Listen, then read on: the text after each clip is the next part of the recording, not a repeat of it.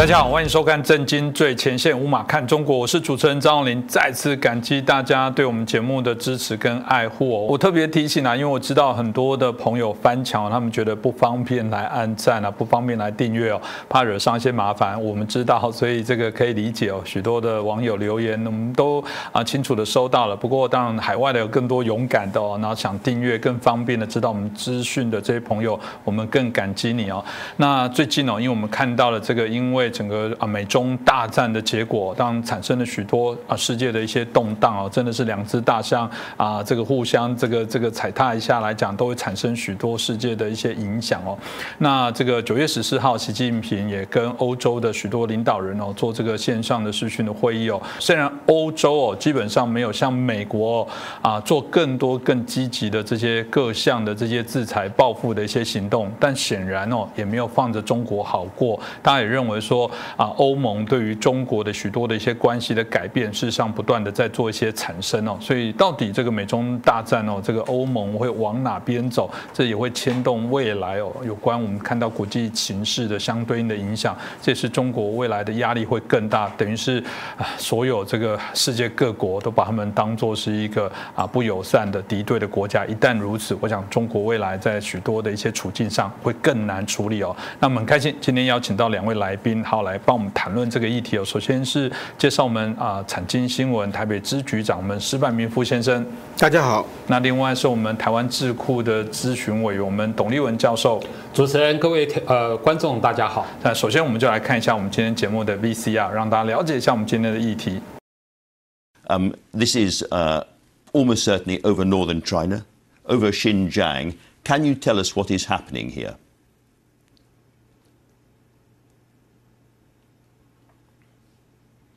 I cannot see, uh, you know, this video. This is not the first time you show me. I, I still remember last year you show me what is happening uh, in, in Xinjiang. In Xinjiang, but, exactly. But This- let so- me tell you this. Xinjiang, have you been to Xinjiang yourself? No, I never have. You know, Xinjiang is regarded as the most beautiful place in Xinjiang. There's a Chinese saying, you, you do not know how big But, uh, China is. Ambassador, you, that you, is not that is not beautiful coverage, however, is it? You know, Xinjiang, that is exactly what I'm going to tell you. Since 1990, Xinjiang Well, people that- cannot. That, was 10 years ago. Can I ask you why people are kneeling, blindfolded, and shaven and being led to trains in modern China? Why, what, what is going on there? I do not know where you get this uh, videotape. You know, to tell you this, the uh, uh, so-called uh, uh, Western intelligence keeping up make this a false accusation against China. They said one million more Uyghur Yes. has been uh, persecuted. You know how, how big, how, how many population Xinjiang has? It's just about 40 years ago, it's a 4, 5 million. Now it's 11 million people. And people say, you know, we impose, uh, we have a, a ethnic cleansing, but the population has doubled in the 40 years. According, uh, I'm so sorry to interrupt, but according to your own local government statistics, the population growth in Uyghur jurisdictions in that area has fallen by 84% between 2015 and 2018. 84%. That's not right. Muslims worldwide must be free and safe to pray. Here in this council, China has voted for every single resolution on Islamophobia. Yet back home in China, one million Uyghurs arbitrarily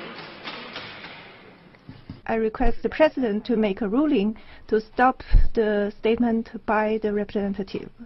I give the floor back to the Speaker now. Thank you, Mr. President. Back home in China, one million Uyghurs have been arbitrarily detained. I regret that the President has allowed the Speaker to continue. Make a ruling and stop the statement by the representative. Speakers can make reference to specific country situations. We believe that the Speaker should be allowed to continue, as you have said. Thank you. I give the floor to the Speaker. Yet back home in China, one million Uyghurs have been arbitrarily detained in extra-legal political re-education camps. I need to ask the Islamic Group of Nations at the OIC. There's not a single resolution speaking out for the OIC on behalf of Muslim Uyghurs who are being subjected to the worst forms of discrimination. 看前面的影片，我觉得你真的会很想砸电视哦。不过不要砸你家的电视哦，因为那是你用钱买的，不值得哦。为中共哦这些官员睁眼说瞎话的部分来愤怒哦，就是不要砸你的，你可以愤怒，不要砸你的这个电视哦。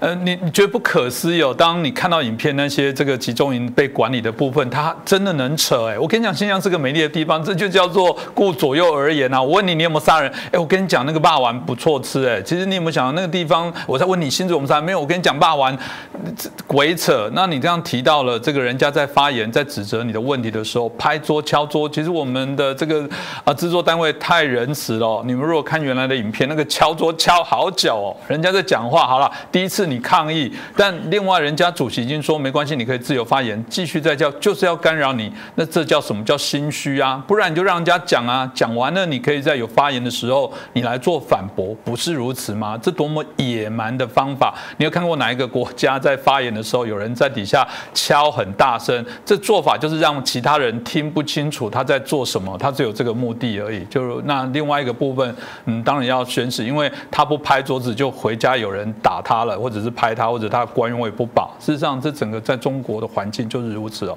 我们觉得不可思议哦。当然，在这一次有人说，就中国已经到这个穷途末路，在外交上他只能上这个拉拢这个欧盟来作为他未来哈这个最后的保卫战。但因为哦之前王毅的发言，包含捷克的这个啊参议院议长来到台湾的时候，他甚至哦公开的说你要付出代价，这个也引起了包含捷克本身都很多不悦，因为捷克老实讲也有一些是亲中的，可是他这样子对于捷克整个这个喊话，捷克要付出代价，你可以想象他们民众反而把他推得更远。那欧盟也不客气，有许多过往对还算是中性的国家也开始说你不要威胁我们欧盟，那产生的这个效果事实上反而我们看起来不是非常理想，这很有趣哦。欧盟为什么以前对中国不硬起来，那现在看起来又又稍微哦这个坚定强硬了一点？这请教一下石板先生，这有什么样的原因让他们改变呢？我觉得其实还是主要问题还是习近平啊，习近平上台以后推出了中华民族的伟大复兴，嗯，然后呢？他就喜欢这种强硬派，那强硬派的就比如说现在有一个赵立坚是。被称为战狼外交嘛，然后赵立坚呢，本来其实他的每说一句话，中国的国家利益都在损失，是，但是说呢，正中国的媒体包括中国共产党内对他给予他很高的评价，所以大家都向他学。那么中国的外交呢，就变成了凡是强硬你就是爱国，你只要是妥协你就是卖国，是，然后整个中国的外交就没有弹性了嘛，嗯。那么外交官本来还外交官是交涉是需要有很多的，就是各取所需，能够百分之百能够拿到百分之五十一的话也好，你就是胜利嘛，对对不对？拿到百分之五十五十，你是平打个平手是正应该的嘛。但是现在中国每次都要求百分之百。那可不可能拿到嘛？所以说中国这几年的外交其实就是完全变成这种状况了。那么，呃，刚才那个那位敲桌子那那个女的外交官，其实我也蛮同情她的，因为她如果在当场不做表示的话，回去之后就完蛋了。对，回去之后可能被抓起来判刑，判像任任志强判十八年，那他我必须要表演一下嘛。嗯。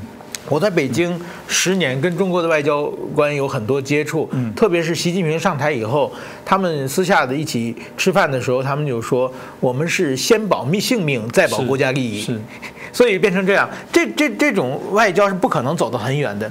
那么我们看到欧洲，就是说。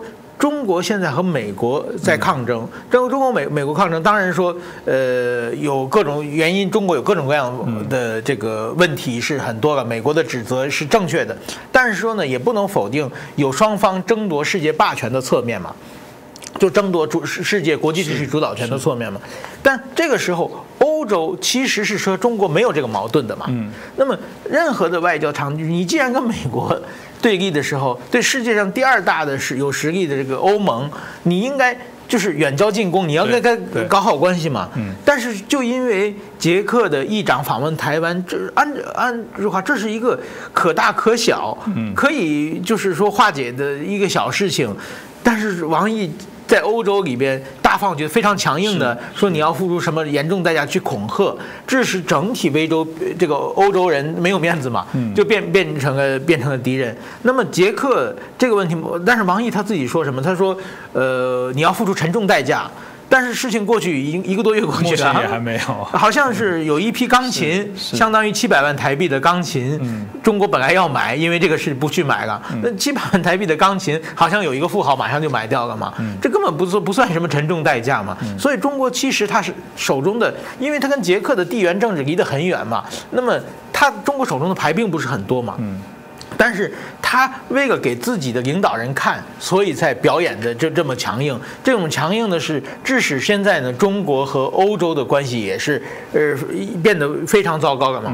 那么也就是说，当然说这个蓬佩奥呃国务卿也访问欧洲，就展开了这个就是封锁中国的包包围网，这个也是得到一一定的效果。那么其实呢，就是这几年。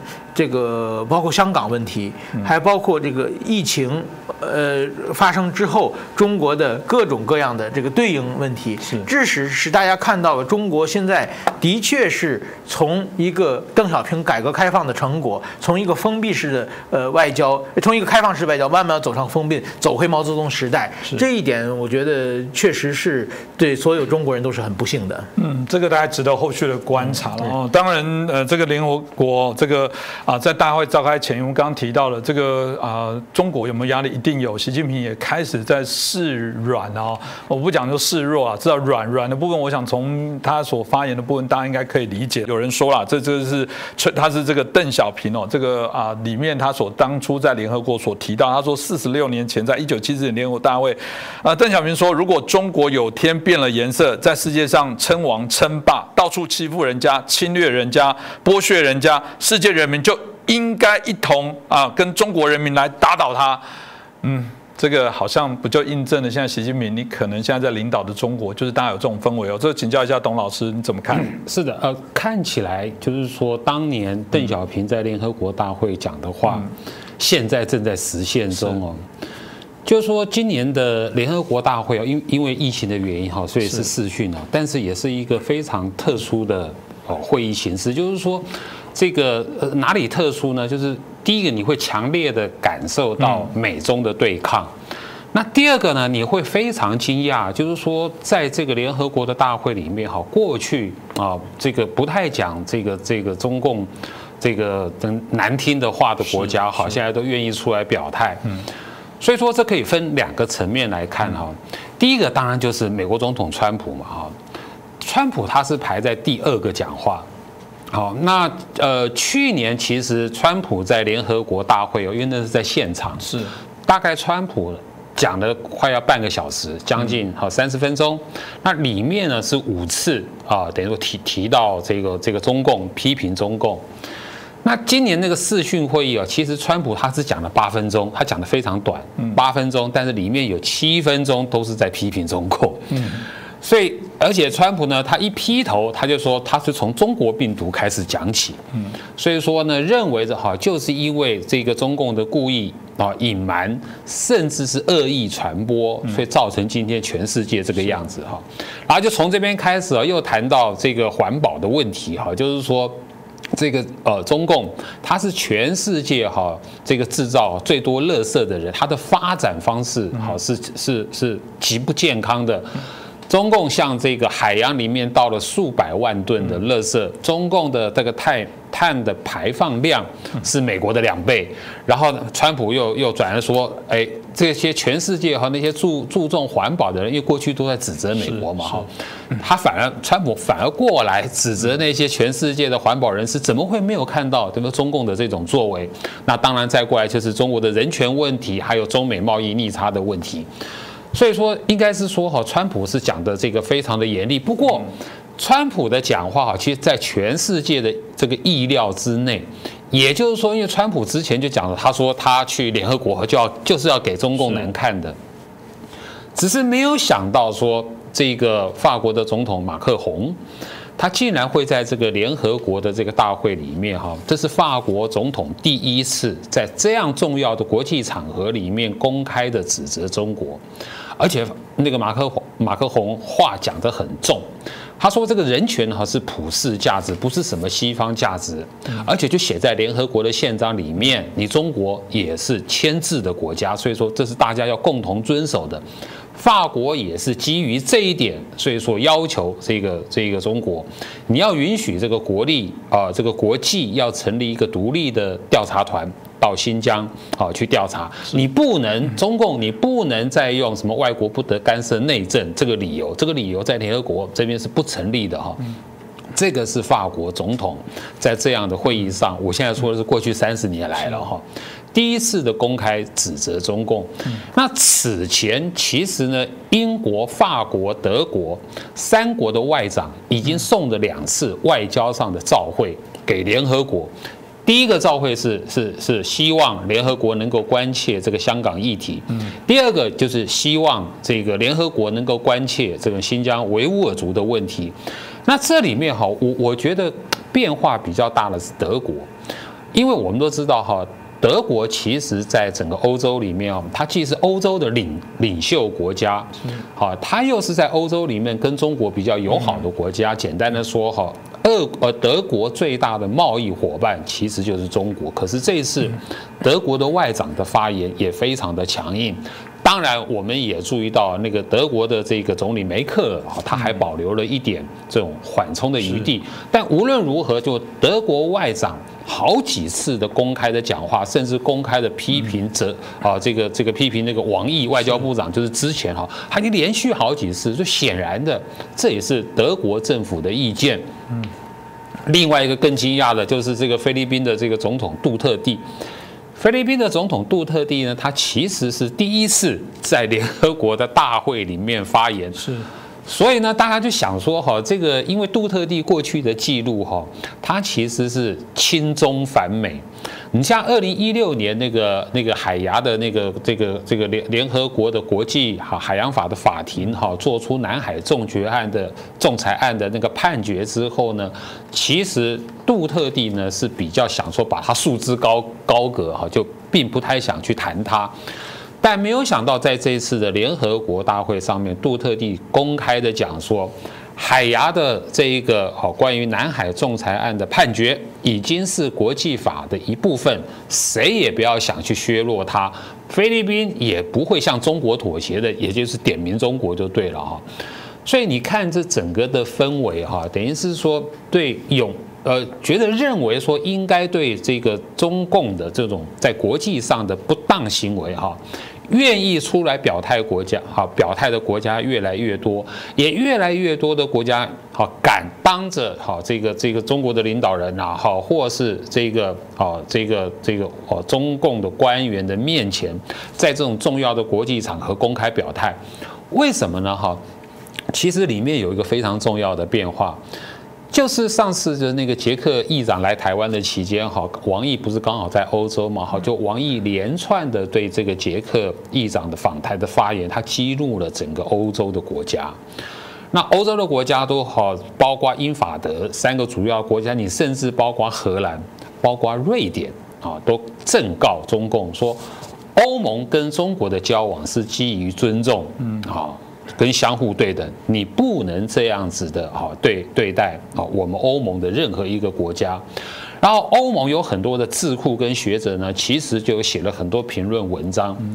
里面有一个非常重要的评论，因为过去中共哈，他他在对应这种外国的批评啊，他是采采取啊这个分呃分而治之啊，就是说什么意思哈？比如比如说，如果是德国的这个外长啊，或者是总理啊，对我不友善的话，我就惩罚经济惩罚好德国啊，然后我就加码跟英国或是法国把关系搞搞得更好，加码投资他们两国，让你觉得后悔，让你觉得痛。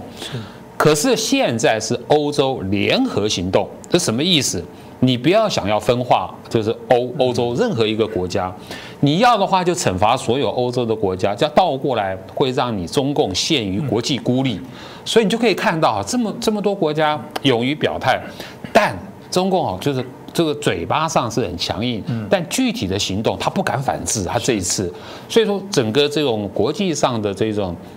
对中共的这种形象的问题啊，认知的问题啊，还还有动作反应的问题啊，的确发生了很大的变化。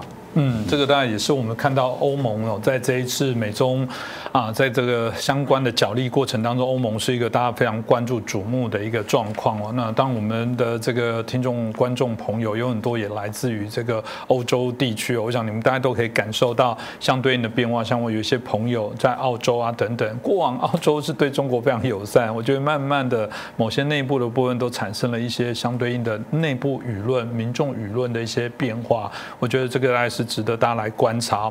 那另外，当然我们看到另外一个呃值得关注的一个议题哦，就是说产经新闻的编辑委员哦，啊宫本雅史，他今年七月有出版一个被爆买的日本领土哦，这标题非常耸动。他说北海道啊将成为中国的第三十二个省哦，哇，这个表示这个买了不少的这个地哦。那他说哦，这个截至二零一六年为止哦，陆客爆买北海道至少有五百一十三个东京巨蛋的土地哦，大概简单的讲就。台北的这个啊，这个巨蛋哦，买了大概五千个巨蛋。你可以想在在台北市，如果啊，我们呃陆客啊，中国人来台湾买了这个五千个巨蛋，那个很吓人。甚至有人说，日本的两趴的土地都会买走。日本的两趴多少？如果以台湾来说，台湾啊，当然日本土地大概是台湾的十倍半左右。两趴的话，就是台湾有五分之一倍。中国买走了，我都不知道那种想象情况是如何。这个真的有这么严重吗，石板先生？对，这是很严重。这是我们产经新闻这些年来一直在写的一个主题。我在日本的时候也写过很多这篇这篇文章。首先呢，就是说，呃，中国人因为中国的经济成长这几年起来，是，然后呢都很有钱，又很容易到日本去旅游的中国人越来越多。是，然后日本呢现在呢就是说地方的。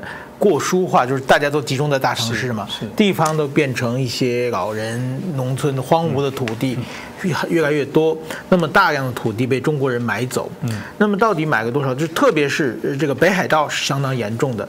北海道呢，就是这个宫本记者我也很熟了，他是一个呃一直也多少年来一直查这个主题。他到北海道去查那些法务省的登记簿，然后呢就是。证明了大概有五百一十三个东京巨蛋的土地，这个土地加在一起呢，和我们现在录影这个内湖区差不多大，五五百一十三个。哇，真的好大！这个是登记出来的土地，就是说呢，但是说呢，这是中国人买的嘛，但是很多，比如说新加坡人买的、加拿大人买的、泰国人买的，大部分都是华侨资本。所以这个东西你不知道，你你没法查，这是一个。还有一个呢，就是说很多中国人在东京成立一个公司，然后呢公司去买，这公司就变成日本的公司了嘛。你去买的话，那你就查不到了嘛。所以这些加在一起至少有十倍，十倍呢，也就是内湖区的十倍，就是跟台北市差不多大。那么也就是说，这块都这些已经是这基本上证明是被中国人买走了。那么中国人买走以后呢，这个但是说这是完全合法。在日本没有任何就是一手交钱一手交货，完全合法。而且呢，在北海道还受到了一定的欢迎，因为没人买土地嘛。有的人这个土地标上价也没。他也开心啊，对对，现有地主很开心啊，就有人来承接他。对，但是说呢，它会存在着几个问题。第一个问题呢，就是法日本的法律，这些土地买卖的法律是一九二五年成立的法律。嗯，一九二五年成立的法律，当然说现在已经一百年，将近一百年过去了嘛。他对，比如说对地下资源、对上面的资源，一一百年前大家想不到嘛，就是这块土地是你，你就可以完全使用。是。那么下边有各种资源，特别是北海道的水资源非常丰富，非常好。那么现在就有的，我买完土地以后嘛，我买一块山林，然后我就开始开发矿泉水，我就把水都吸走，装装瓶卖到中国，做很高价的这个矿泉水来贩卖。那这个水的话，因为水是流动的嘛。你在这个土地，你把水全装走了的话，那别的地方的土地你明明没买，但是说都流到你这，你都装走了的话，这就是说你占用了别人的资源嘛。是，这是这是一点，这这是但是这个法律是合法的。嗯。然后呢，当然还有上空的呃方向，这还有一个呢，这个是完全不对等的，说日本人可以，中国人可以在日本随便买土地，但日本人不可能在中国买土地，在中国买房子的话也是七十年这必须必须要要偿还，所以双方是一个非常不对等的关系。这是第二个。问题，第三个问题呢，就是说买完这些买土，不管是买土地，还要买学校，买就是公司。日本的有一些观光设施，比如说一个温泉啊，各方面的，现在经营不善，观光客少，中国人就过来全部买下来。买下来以后呢，就会变成犯罪的温床。就是很多，比如说签证问题，就是办一个学校，那学校的话，我从中国招留学生，如果是日本的学校的话，完全受日本文部省管，那么这些所有的他们的考这些学生的考试啊、出席率啊这方面成绩啊都是很严格的按说，但是这个手这个学校经营者变成中国人的话。他们的互相的随便在做嘛，是。那么这些学生根本不用考试或者不用出席，他们就可以到外面打工，就变成一个不法非法移民，而且呢，他们很可能犯罪。这是一个。然后这还还有一个就是说。如果说我雇成员工的话，把中国人雇成员工的话，他在日本，呃，就是既既没有交税，没有什么，但是因为他在日本是员工，他他就可以几年之后申请日本的永住，甚至申申请日本国籍，这是变成一个非法移民的一个呃手段。那还有一个呢，就是说，如果光是民间买，问题还不大。后边还有很多中国的国家权力在买，比如说，呃，北海道的很多自卫队的设施的旁边的土地被买走，那么它旁边它就可以看到，它旁边架盖一个楼，它就可以看到自卫队里边的所有的动作，各种武器都可以看到。还有就是说，比如说入海口。就是说，京青海峡附近的入海口的土地是控制，如果被中国人控制之后，那么中国的船进出的话，就日本人就不知道了嘛。嗯，所以说类似这样的事情也非常多。嗯，所以在这种情况之下呢，大家日本怀怀疑呢，很多重要的地方，特别是跟军事方面、跟战略方面有地方，是中国国家权力在后面介入的。那么所以说呢，现在我们产经新闻呢，在一直在呼吁日本要重新立法，就是说在我们现有的基础上有哪些否。漏洞，呃，要填补起来。那么现在呢，呃，就是安倍政权的时候，我们也一直在呼吁，但是当时呢，呃，这个法还一直没有弄好。现在变成了新的菅义伟政权的话，我们产经新闻再次呃呼吁这个事情，希望日本把法律制定好。当然，这并不只是日本的问题，澳大利亚包括台湾很多地方都有同样的问题，所以大家一定要呃重视起来。嗯，这个问题当然蛮严重。其实，在台湾呢，我自己听过非常多。我曾经有一些老师说啊，他们有很多陆生来到。到台湾，然后住在学校外围。他说，老学生很诚实，跟他讲，他其实是家人透过谁谁谁把他买下来，让他来住。这这没有人在查这个。我比较好奇是在日本看到这报道，没有很气愤或担忧。这个应该也是会变成反中一个很大，因为这个直直接影响到民生，因为你哄抬了房价，对于一般的庶民的影响很大。日本，我好奇，就是我们曾经做了这么多的报道，民众对这有没有很大的反应呢？意识是有一点点反应，在自民党内也有一部分国会议员，呃，也现在重视这个事情，正正在调查，准备立法。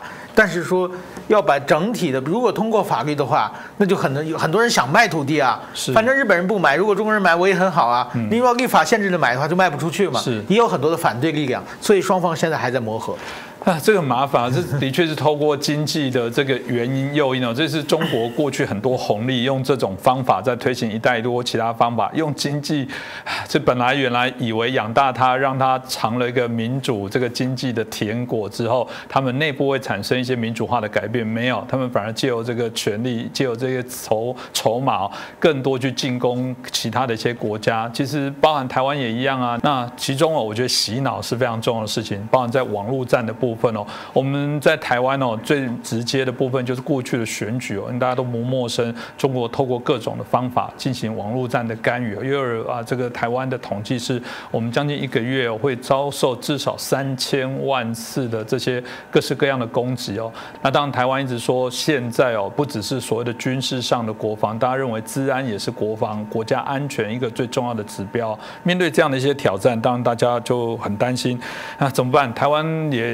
呃，努力，但感觉上对应中国这种强势禁闭的部分，我不知道老师怎么看待这样的一个发展。嗯，好，其实我们刚才谈到哦，你可以把它整体的把它概括起来，它就是中指的是中共的锐实力。的攻击，嗯，那这个瑞实力的攻击呢，最重要的哈，就是利用我们这些民主自由国家，它的市场开放、网络开放，利用这种开放性来反过来攻击民主自由，嗯，所以这个对世界各国来说都是一个非常严重的问题。那从网络的角度的话，哈，呃，我就从呃发生在最近的一个案例先谈起，就是九月中的时候。美国司法部哈，他有公布，他要这个通缉五名中国的骇客。是，那个五名中国的骇客哈，他有他有，美国政府真的很厉害，这个网络作战上面哈，就五名中国的骇客呢，他既然有他有照片，还有姓名，还知道他是在什么地方，哈，譬如说是这次哈公布的这五名骇客是在四川，属于四川省的四零四网络科技公司，然后呢还知道他们攻击哪些地方，被攻击的地方呢，好，包括这个台湾、香港、澳洲、泰国。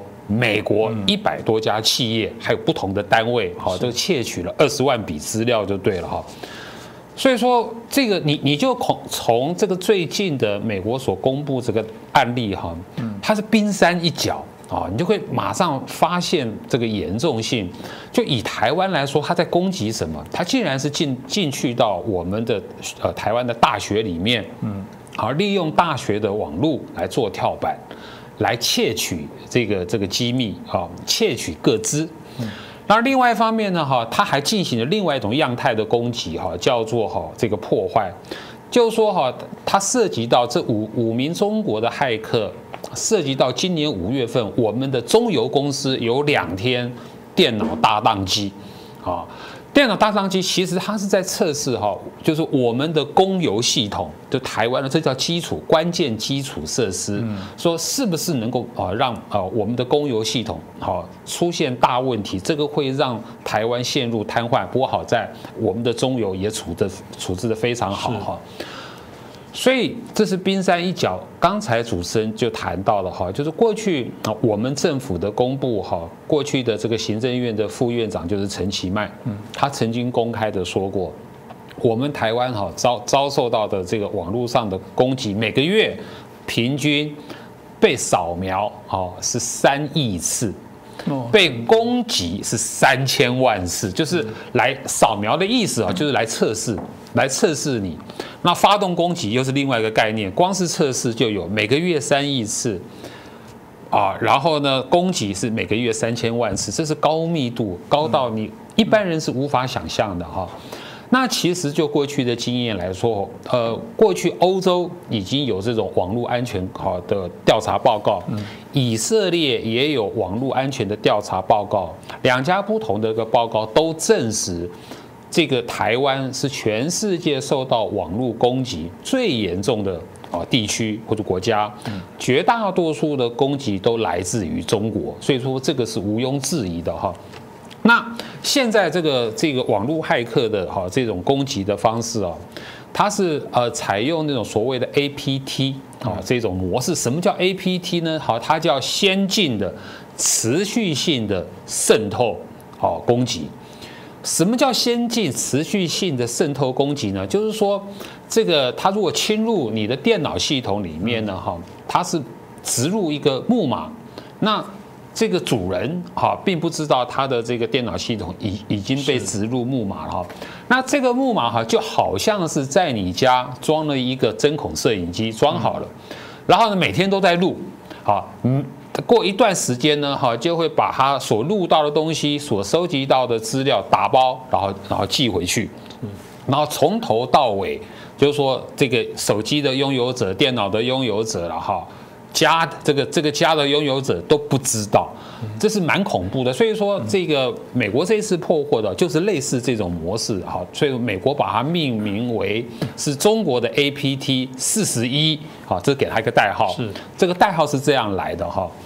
那其实各位知道吗？哈，如果我们平常我们的手机里面哈装这个微信啊，装这个这个中共的这些好通讯软体啊。这种通讯软体哦，它是一个非常侵略性非常强的软体。嗯，各位有没有发现，你如果有装了这个中国的这些软体，尤其是微信的话，哈，你的手机耗电量会比平常耗电哈更大。为什么？是因为它趁你不注意的时候，它二十四小时它都在工作。然后呢，它会搜寻到你所有的你的手机里面的所有的讯息，打包回去。更厉害的是哦，譬如说，它还会侵侵入你手机里面的其他的软体，譬如说，你手机有 Line，它会进去到 Line，把你 Line 里面所有的这个通讯资料寄回去。你如果有 FB，它会侵入你的 FB，把你 FB 里面所有的通讯哦都都都寄回去。所以其实他们中国大陆的朋友，他们自己都心里有这种感觉，就是说他们，因为他没办法，他们没办法都用微信嘛，他们就发现说哈，如果他们用电话去打打电话给另外一个新的朋友，这个电话号码跟这个人名呢，马上就会被他手机里面的微信啊抓抓过来，然后呢提醒你，哎，你有这个新的朋友，那个速度是非常快的，他们自己都知道。所以说，这个网络的这种防范，哈，这种攻击破坏，它分三种样态了，哈。第一个，它是来偷东西的；是。第二个呢，它是来破坏你的这个电脑设备跟手机的，让你宕机不能动；第三个，它是来散散播假消息的。所以说，所谓的这种网络骇客，它是有这三种样态哦的攻击行为。那其实呢，在我们台湾哈，除了我们政府的力量之外，其实我们每一个人都必须要为我们自己的治安问题哈来负责。我们要个人都要非常注意自己的治安问题。它不只是政府的责任，因为攻击实在太频繁了。嗯，这个真的是哦，听到这，大家应该有点赶快拿手机要来检查一下自己到底有什么状况。没办法。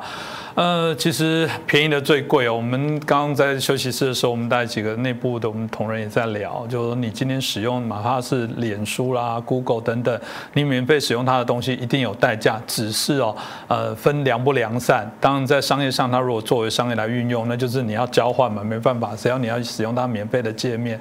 但如果今天它是有有目的的，不让你知道它有做这些内容来讲，这产生的后果事实上非常的吓人哦。所以我觉得台湾最最大的问题还是在里面的民众，还是有人认为这个啊中国不是敌人，中国并不可怕，还有一堆中国梦的这些人，我觉得那才是我们内部最大的一些隐忧啦。我想今天节目可以让大家好好来参考。再次感谢我们两位来宾，也谢谢大家的收看啊！拜托大家继续帮我们的节目转传订阅哦，让我们能有更大的一些影响力，把这些中国不敢去公布的事实哦，我们可以传递让大家了解，让更多人早一点醒悟哦。谢谢大家。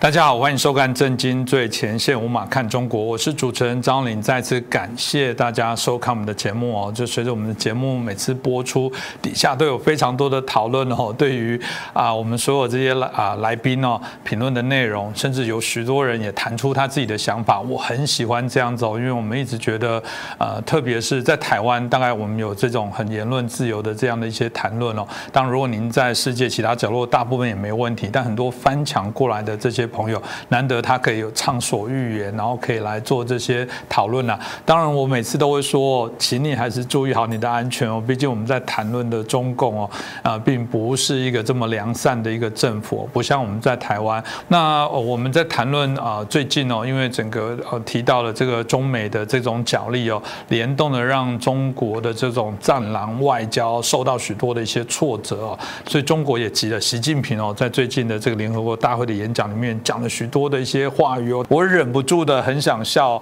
我嗯，其实我们今天要邀请来宾哦，这个我们待会再可以聊一下。就是，我就难得，我们节目会做一集这种，我们从头一直想忍不住笑到尾哦。这个今天的呃来宾还提醒说，那不要笑太夸张就好。所以我们今天邀请到谁呢？我们邀请到透视中国高级研究员，也是我们台大的荣誉博呃荣誉教授，我们迷君正老师。我们请明老师跟大家问候一下。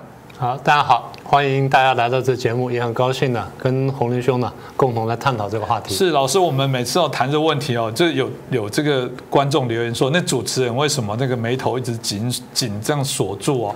这个谢谢啊，有来宾回答说啊，谈论这种问题，难道你要他笑着谈吗？每次谈到这种啊被压榨、被欺压，那么让人觉得是。很难过的事情来讲，真的开心不起来哦。但有时候今天的题目让我觉得，我可能会想从头一直微笑到尾哦。因为你看到习近平的这些谈话，真真有趣，或者你也可以讲说真敢讲哦。我必须佩服，果然。要做中国的这个领导人，要真敢睁眼说瞎话。老师，习近平在这个联合国大会上讲的话有哪些呢？老师要不要分享一下？呃，当然他讲的还蛮长的了，我想挑几个重点呢来跟大家谈一谈。第一个就是说，他说呃大概四个重点吧。第一个就是任何国家都没有包揽国际事务、主宰他国命运的权利，嗯，更不能在世界上我行我素，搞霸权、霸凌跟霸道，嗯，更不能谁的拳头大就要听谁的，嗯，这些好像是我们台湾人跟他讲的话，那是。这第一个。第二啊，他说中国呢永不称霸。不扩张，不谋求势力范围，就是你刚刚说的，无意跟任何国家打冷战、热战啊。这第二点，第三个特点就是坚持要以对话弥合分歧。你刚刚讲了一部分，然后用谈判化解争端，然后国际竞争呢要守住道德底线。道德底线，我们要强调，如果我们字幕可以打字，要道德底线要满满的在画面上。对，和国际规范。任何国家都不能从别的国家的困难中谋取利益，嗯，然后中国也不会关起门来封闭运行，啊，这第三点。第四点呢，他说这个不是经过疫情嘛？你刚才谈到了吗？在疫情的启示之下，要秉持开放包容的理念，坚定不移地建构开放型世界经济，就不能封闭。然后维护以世界贸易组织就 WTO 为基石的多边形贸易体系啊，这是他讲的四个重点。当然还有别的东西，但我觉得这四点。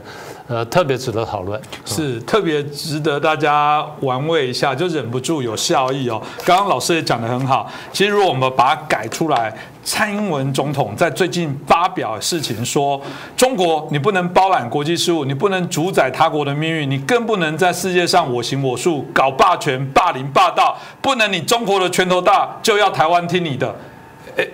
还蛮套用的，应该天衣无缝的，所以我觉得这个看似很有道理啊。老师你自己怎么去解读这里面的内容？我常常这样说啊，如果你不了解共产党，尤其不了解中国共产党的话，你光听他讲话，你会感动到哭起来。嗯，你每次对这不懂的人呢，你若拿起人民日报随便读，你觉得说那不得了，这种好人到哪里去找？啊，这是第一点。第二点问题是，如果你了解中共的话，你晓得。他们第一谎话连篇，第二口蜜腹剑，他讲话从来不算话，而且他讲话呢是，当我实力够的时候呢，你一定受不了我讲话；但当我实力不够的时候，我讲话你爱听的不得了。为什么呢？因为这个其实国际关系学者或者说国际上政治学者呢，在研究各种政体的时候，我们看到暴政呢，觉得有两个特色。嗯，第一个特色就是他他用暴力。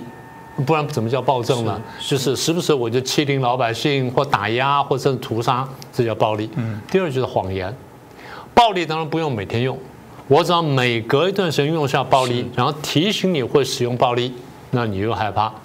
但是平常呢，我怎么让你服服帖帖呢？除了害怕暴力之外，我不断的骗你，不断讲谎话，你听多之后，你会自我麻痹。嗯。这叫什么呢？叫斯德哥尔摩症候群。嗯。啊，所以谎言加暴力呢？这个东西是对任何暴政来说基本都适用，那么中共尤其如此。习近平在这些话前面还特别强调，他说他要尊重、要重申联合国的宗旨。联合国宗旨是什么呢？嗯，促进跟保护人民的四大自由嘛，什么人身安全啦、财产的自由啦、言论自由啦、工作的自由啦，跟宗教信仰的自由。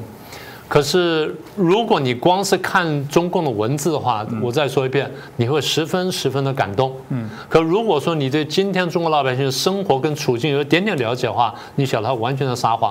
别的我不要说，我们就拿最近我们讲过的嘛，蒙古的情况，新疆维吾尔的情况，西藏藏传佛教的情况啊，这个大家都有了解。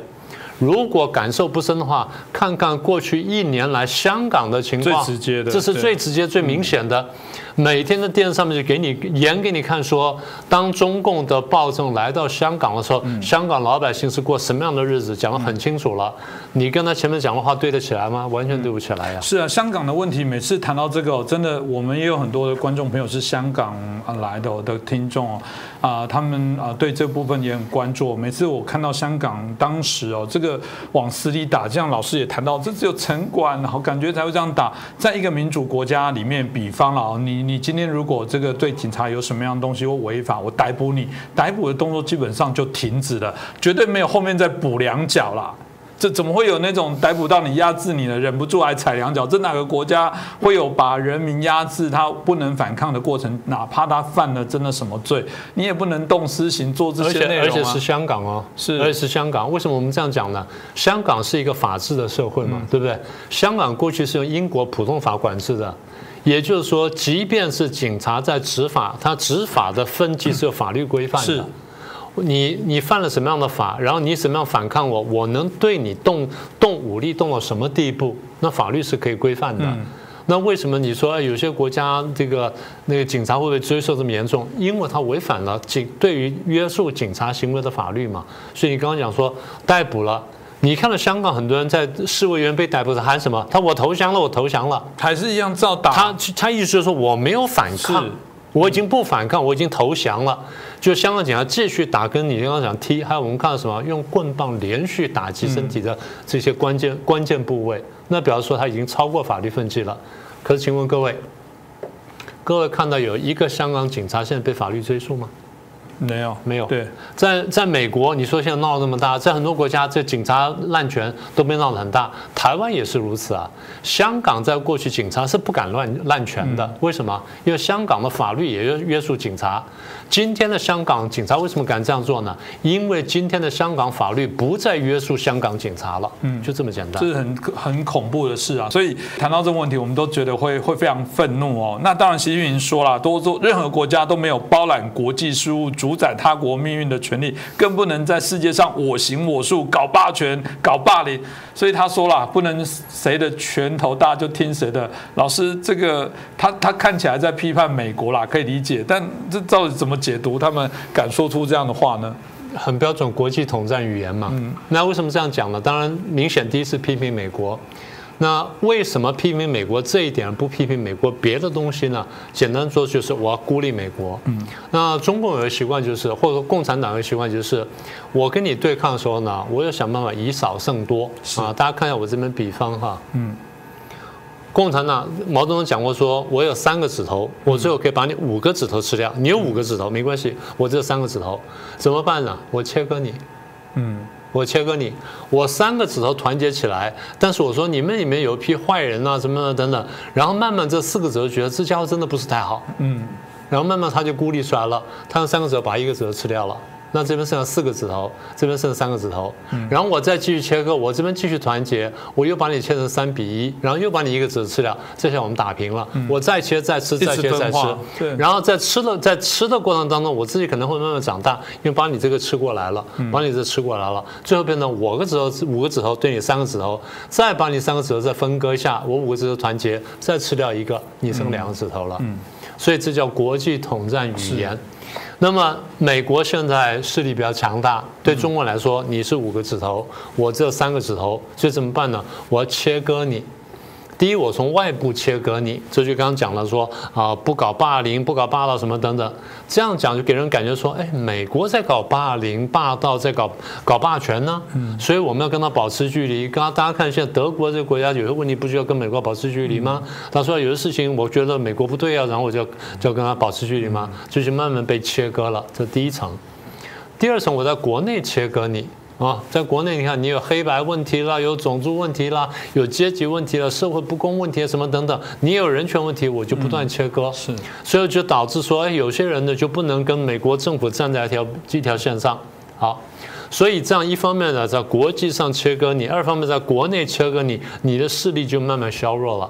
那这我的势力不一定增长，是，但至少我的势力是在我严密控制之下。好，这这第二层，第三层就是在国际上面不断谴责美国的多边主义的结果就是，嗯，谴责美国的单边主义，然后呼吁这多边主义结果就是让美国会越来越孤立。欧洲国家慢慢不敢跟美国站在一起，然后呢，有些拉丁美洲国家不敢跟美国站在一起，非洲国家不敢跟美国站在一起，亚洲国家呢，看见中共力量越来越大的时候呢，西瓜靠大边了，因为地缘关系呢，也可能会亲近中共而去去脱离美国。所以慢慢就达成了他想要达的目标。嗯，当然他晓得这不是个短期的过程，所以他不断的在讲这话。事实上，从他进到联合国之后，从一九七一年他进联合国之后，就不断这样讲。只不过他每一次用的语言不太一样，但打击的方向是一样的。我再说一次，他打击的方向基本上就是孤立美国，孤立美国的语言呢，就是说美国搞单边主义，搞拳头大胳膊粗，搞欺凌别人，搞霸权，所以我们要反霸，我们要干什么干什么干什么。这样无形中呢，美国也使用他语言之后呢，美国自己就削弱了自己。所以美国现在慢慢想通了，至少川普想通了，在国际上面，在联合国呢就开始强力反击。那最后一句话就是，好，那如果。真的，中共有一天赢了，打败了美国，国际秩序呢不是由美国来安排，由中共来安排，他觉得国际会比今天更好吗？嗯，这个我想这个答案大家应该都有。我们只举一个例子，你刚刚不是讲香港吗？是对，香港过去生活大家觉得可以，对不对？香港今天生活如何？大家去看一看啊。或者你们不要去看，你光看看从去年六月中旬到去年那个武汉肺炎爆发之前，香港街头你刚刚讲的无数的画面，你就晓得香港人现在过的是什么样的日子。香港人今天过的日子，基本上就是大陆当年老百姓在刚刚要沦陷到就共产主义之下的时候他过的日子。今天你看中国大陆呢，噤若寒蝉。中共希望说将来香港也噤若寒蝉。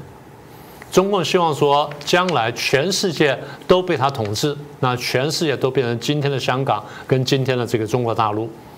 那么大家觉得说，香港的影片有问题？很简单，调查嘛，调查嘛。香港的影片很多拍到那警察的呀。你说警察没有动手，那调查嘛。是过去的规矩不就调查吗？就组织中立委员会去调查，要不然你不相信的话，组织国际的委调查委员会去调查嘛。还警察一个公道。如果警察真的没做的事情的话，你中共可以振振有词说：“我香港警察没有犯法，他就执行公权力，嗯，可以这样做。”所以回到刚刚你的问题，呃，一方面是在批评美国，二方面它的确是一个国际统战语言，不断的切割对手，不断切割对手，希望有一天我能把你打败。嗯，说来真的很讽刺哦。从我们刚刚问的题目，比方说联合国里面对于所谓的人身安全、财产、言论、工作、宗教自由、信仰的这些相关的保障，显然啦，中国是签署同意其他的国家具有这些保障，但不代表我的国家我要给我的人民这样的保障。哎，我不懂像这样的部分，为什么我们啊中国的民众是可以忍受，然后可以有人说这个有呃之前有人讲说中国有一些文章说中国人。人民可能有这个斯德哥尔摩的症候群，就是说，虽然他是受害者，可是最后同情那个加害他的人。我不知道，希望不是的哦。当然，呃，这个回到这个啊，习近平当然谈到中国永不称霸、不扩张、不谋求势力范围，无意与任何国家打冷战、热战。这当然看起来是向美国示弱，不过也有一点点软中带硬啊。老师，这个部分你又怎么看呢？呃，这我讲，我说大家要听懂共产党的语言哈。共产党讲的话呢，表面上看起来是示弱，是是示弱。你看，不称霸、不扩张、不谋求势力范围。嗯，他前面做的事情就是想要以义谋霸嘛，想要达到美国。他讲的话已经讲了四五十年了，要达啊，对不起，讲了七十年要达到美国。那进了联合国之后，也或明或暗这样讲啊。当苏联威胁他的时候，他要对抗苏联叫反霸。但事实上最后呢，为什么美国是我最后的敌人嘛？那今天为什么在面对最强敌人的时候，他说我要不称霸、不扩张、不不谋求势力范围呢？我刚刚讲说要听懂共产党的语言。共产党语言里面有一段话非常重要，列宁当时讲过：我们呢在对敌斗争的时候呢，要掌握进攻与退却的艺术。嗯，什么叫掌握进攻与退却的艺术呢？当情势对我有利的时候，我要大踏步进攻；嗯，当情势对我不利的时候，要大踏步后退。是大踏步进攻，大家可以明白什么叫大踏步后退呢？退要退得够。嗯，什么叫退得够呢？就退到能够把我的实力好好的保存，最大的保存。嗯，我受的伤害是说到最小最小，然后必要时候我再一举反扑。所以我要退要退得够。嗯。这个早在一九一八年呢，这个苏维埃政权成立之后，然后大家都觉得说啊，是不是就要向世界去扩张、发展共产主义什么的？列宁当时做了两个部署，一个部署他的确是伸手进这个欧洲、进西欧，鼓动一些国家的革命，但同时呢，他也做做出一些和平姿态，然后派出使节了到各国去呢，派大使到各国去，然后跟各国呢建立友好关系。当时有个大使叫 Chicherin，要派出国。派出国前呢，就跑去问列问列宁说：“你有什么指示？”列宁讲了一大堆，但是最后总结一句话说：不要说大话。哎，什么叫不要说大话呢？那契切人就问他，列宁说：对我们的这个最终的纲领、最高纲领啊，就是我们要这个消灭敌人，要消灭资本主义，然后把共产主义扩散到全球。嗯，那什么叫不要说大话呢？当你实力够的时候，你就去做；你实力不够的时候，你不要这么乱讲。乱讲之后呢，引起人警惕。所以你 Chicherin 呢，到了欧洲去呢，不要随便去讲世界革命的这话。嗯。这个东西将来，我们力量够，我们自然来做。力量不够，你这样讲呢，引起人家警惕。所以它原文叫做 avoid big talks 啊，避免说大话。这个呢就叫做退却，也就是列宁非常清楚，当我们实力不够的时候呢，我们绝对不会进攻，我们去退却。退却啊，要退到非常够。好，那现在就来了。如果说中共真的认为他现在形势对他是不利的话，他退却，那为什么退？第一，等待美国大选结果。嗯。反正再过一个多月吧，是美国大选就出来了。那如果不是川普，那我最高兴。那如果是川普啊，那我有什么策略？那中共在那边盘算。嗯，所以这第一，等到选举结果。第二呢？我们过去不是讲过说中共这次利用武汉肺炎想以疫谋霸吗？嗯，也就希望说，哎，肺炎传染到欧美各国去，就你们一下在没有警惕情况，啪，你们被病毒打垮了、打倒了，经济大幅衰弱了，啊，这样子呢，我就可以取代你们了，或怎么我再步步进逼了，啊，真的像以疫谋霸。就没想到呢，没有成功。在国外呢，在西方各国固然有相当的流行，对经济有相当的打击，但是呢，没有到那么严厉。好，那没有到严这么严厉，人家勉强活下来了，活下来痛定思痛，想说谁害的？中共害的嘛。所以现在要开始这个就这个找中共的追究责任了。国际反弹非常严厉，然后呢，中国面临孤立，这第二个因素。那在底下呢，还有人权问题嘛？我们谈到了香港问题了，维吾尔问题了，藏族问题了，然后这个蒙古问题了，然后朝鲜族问题了，啊，在第三个呢，就是华为的问题了。第四个就是这个武汉肺炎呢，不但使得国外是个死伤严重，对中共死伤非常严重啊。我上次初上过，我说。光是头一个多月，光是武汉地区死亡人数呢，恐怕就是几十万人。嗯，到全国的话呢，百万人我都不会太不会太惊讶。但现在中共官方宣布数字，它是多少啊？全国感染八万多九万人吧。嗯，死亡才大概多少几千人几百人吧？那跟美国零头都不能比。但是我们相信这是假的，因为中共习惯说隐瞒数字，所以死伤严重。那我觉得最大问题就是因为这些原原因呢，它经济下滑。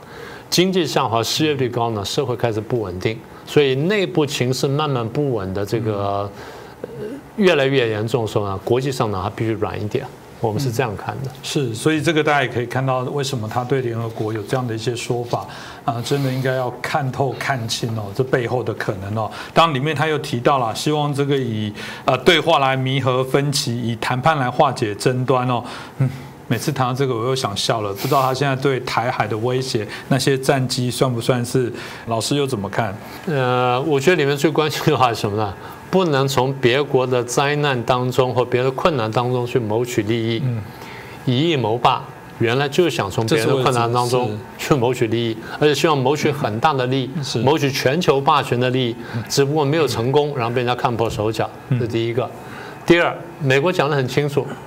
这段时间了，当武汉肺炎爆发，你在一月十号左右，甚至更早，你知道会人传人，但你没有讲。你到了一月下旬之后，你才说人呃可能有人传人，这样一拖呢，拖了三个礼拜，二十天左右。这时候你告诉我们的话，我们会及早防范。你没有讲，你是故意隐瞒消息。是。你不但故意隐瞒消息，还利用这段时间我们不知道时候，你在全球抢买了二十一亿片口罩，还抢了其他医疗物资。等到我们发现为人传人的时候，我们手上是没有物资可以应可以应付的。这个叫不叫叫做从别的国家的困难当中谋取利益？嗯，好，再来“一带一路”，“一带一路”是国际上非常有名的中共的债务外交的做法嘛？就是，哎，我借钱给你去建新建港口、新建铁路、新建水坝、新建什么大工程，那我明明知道你是不太这个财力是不太够的，我算完了，然后我要让你去做，我还给你很优渥的贷款，贷款你要做了之后，你你贪污那更好，因为贪污你就没有足够钱去去进行工程，等到你工程进行不了了，然后债务还不出来的时候，我来逼债了，逼债的时候我就收港口，现在不就收了吗？所以现在说什么叫做不从别国的困难当中谋取利益，这就是中中共在国际上被诟病的很严重的问题，用债务外交去他国谋取利益嘛。是啊，这其实“一带一路”的国家有许多都是过去跟中国、跟中共较为友好的国家，结果被最被出卖的就是过去对对他来讲啊是最相挺的伙伴了。我觉得情何以堪哦。这回过头，老师他连那个过去跟他的盟友，像我是至少所知道，我曾经。也有机会到斯里兰卡去，的确就是他们那个港口，整个那个就是跟他们原来相信他们过往在两国的历史上都有这种特别渊源，最后连自己的那么亲密的地方我没去看过呢。嗯，这所以不可思议哦。当然最后了，这个习近平表示，这个疫情哦，这个啊，在这个启示下，他觉得啊，要秉持开放包容的理念哦，要坚定不移的这个建构开放型的世界经济，要维护世界贸易组织为基石的多边贸易的体制。嗯，老师又怎么看待？呃，长话短说，他希望呢 WTO 能够维持下去，嗯，因为他在 WTO 里面获得了极大的好处嘛，对，我们都知道。美国帮他算过，从二零零一到零二年，他参加 WTO 这十八九年来，他经济成长了九倍，嗯，不是坏事，只要你是公平竞争，那没有问题。第一呢，你把自己呢一直摆在发展中国家的那个栏目里面，所以你的各种条件比别人要优惠。你现在变成世界第二大经济体了，还说我是发展中国家，你这怎么去解释？这第一个。第二，你参加世贸组织，当时做过许多承诺，至少我没有记错，大概十到十一项承诺，没有一件落实的，没有一件落实啊！我不是说没有几件，没有一件落实啊！不管是开放市场啊，或者说这个呃减少对国企的补贴啦，或人民币升值什么等等，没有没有让这个做到的。那么再来呢，就是其实现在呢，它的经济碰到很大问题，我们不是一直在讲吗？呃，过去我们还谈过一件事情啊，大陆的经济之这么二十年来之发展那么快呢，很大程度得益于对外贸易。嗯，大家可能还不知道，中国大陆对外贸易的依赖度非常高，远远高于其他的这些强大国家。中国大陆外贸依赖最高时候呢，大概到达百分之超过六十，也就它 GDP 百分之六十来自于这个外贸。现在下降到差不多百分之三十一左右，仍然非常高。日本对外贸依赖也不过是百分之二十上下。嗯啊，台湾的依赖也过高了一点点。所以一旦你对外贸依赖这么高，那么就表示说国际的秩序能够基本维护，嗯，然后国际的贸易体系呢能够顺畅运行。而现在的国际贸易体系呢就是 WTO。嗯，中共我刚刚说在借到 WTO 里面得到了很大好处，它当然要维护 WTO。再加上它的经济呢，大幅度的依赖这个世界贸易，所以它也不希望世界贸易萎缩。当然，武汉肺炎传出去，原因为希望削弱其他国家，没想到削弱世界贸易，回过头来削弱到自己。更加上原来的贸易战也好了，武汉肺炎也好了，水灾什么等等，多重打击之下呢，它经济变得非常惨。所以他现在想要重新站稳脚跟的话，他当然希望呼吁说开放经济、开放世贸组织，然后大家好好开始做生意，这样我才能重新站起来。他是这个意思。嗯，好吧，这个今天这一集很特别哦，基本上我们就锁定在习近平在联合国所发表的这些谈论的部分哦。但忍不住，我还是嘴角要笑起来。这根本就是一个习近平的笑话大全，可以编入在其中哦。你来对应他在过往国际上整个中国政权所做的事情，跟他所现在讲的部分完全背道而驰。而且最标准的就是我自己做可以，别人做不行，这不就是这样子吗？你今天所谈到的这种希望这个展现出好像你是作为一个发展中的这个大国，你必须要泱泱大度。这跟我们过去在谈到的在中华历史。上的这种，我们对于啊一个领袖，对于一个国家，对于一个大国应该要有的气度，对于其他的啊旁边的邦交国家应该要的一些照顾，完全我觉得是没有，你只有野心，只有想并吞，所以。回过头，他们还能写出这些内容，我觉得让我不得不非常的佩服哈。我只能这个忍不住觉得这一集应该会让人忍不住从头一方面笑，一方面摇头哦。那不管怎样了，我觉得这些议题还是值得我们持续来关注，让大家至少可以更清楚。所以也很感谢哦，我们在中国议题上，在我们的节目有这个明居正老师来做我们这个呃最厉害的解码器哦，把中共所做的这些事情呢，清楚的去做一些解析哦，可以让大家清楚了解。啊，如果当时你听到这个习近平在联合国的发表，你的朋友还有充满浪漫的幻想，我觉得不妨啊把我们的节目让他可以理解了解一下。我想我们还是很持平来做这些相关的报道。再次感谢大家。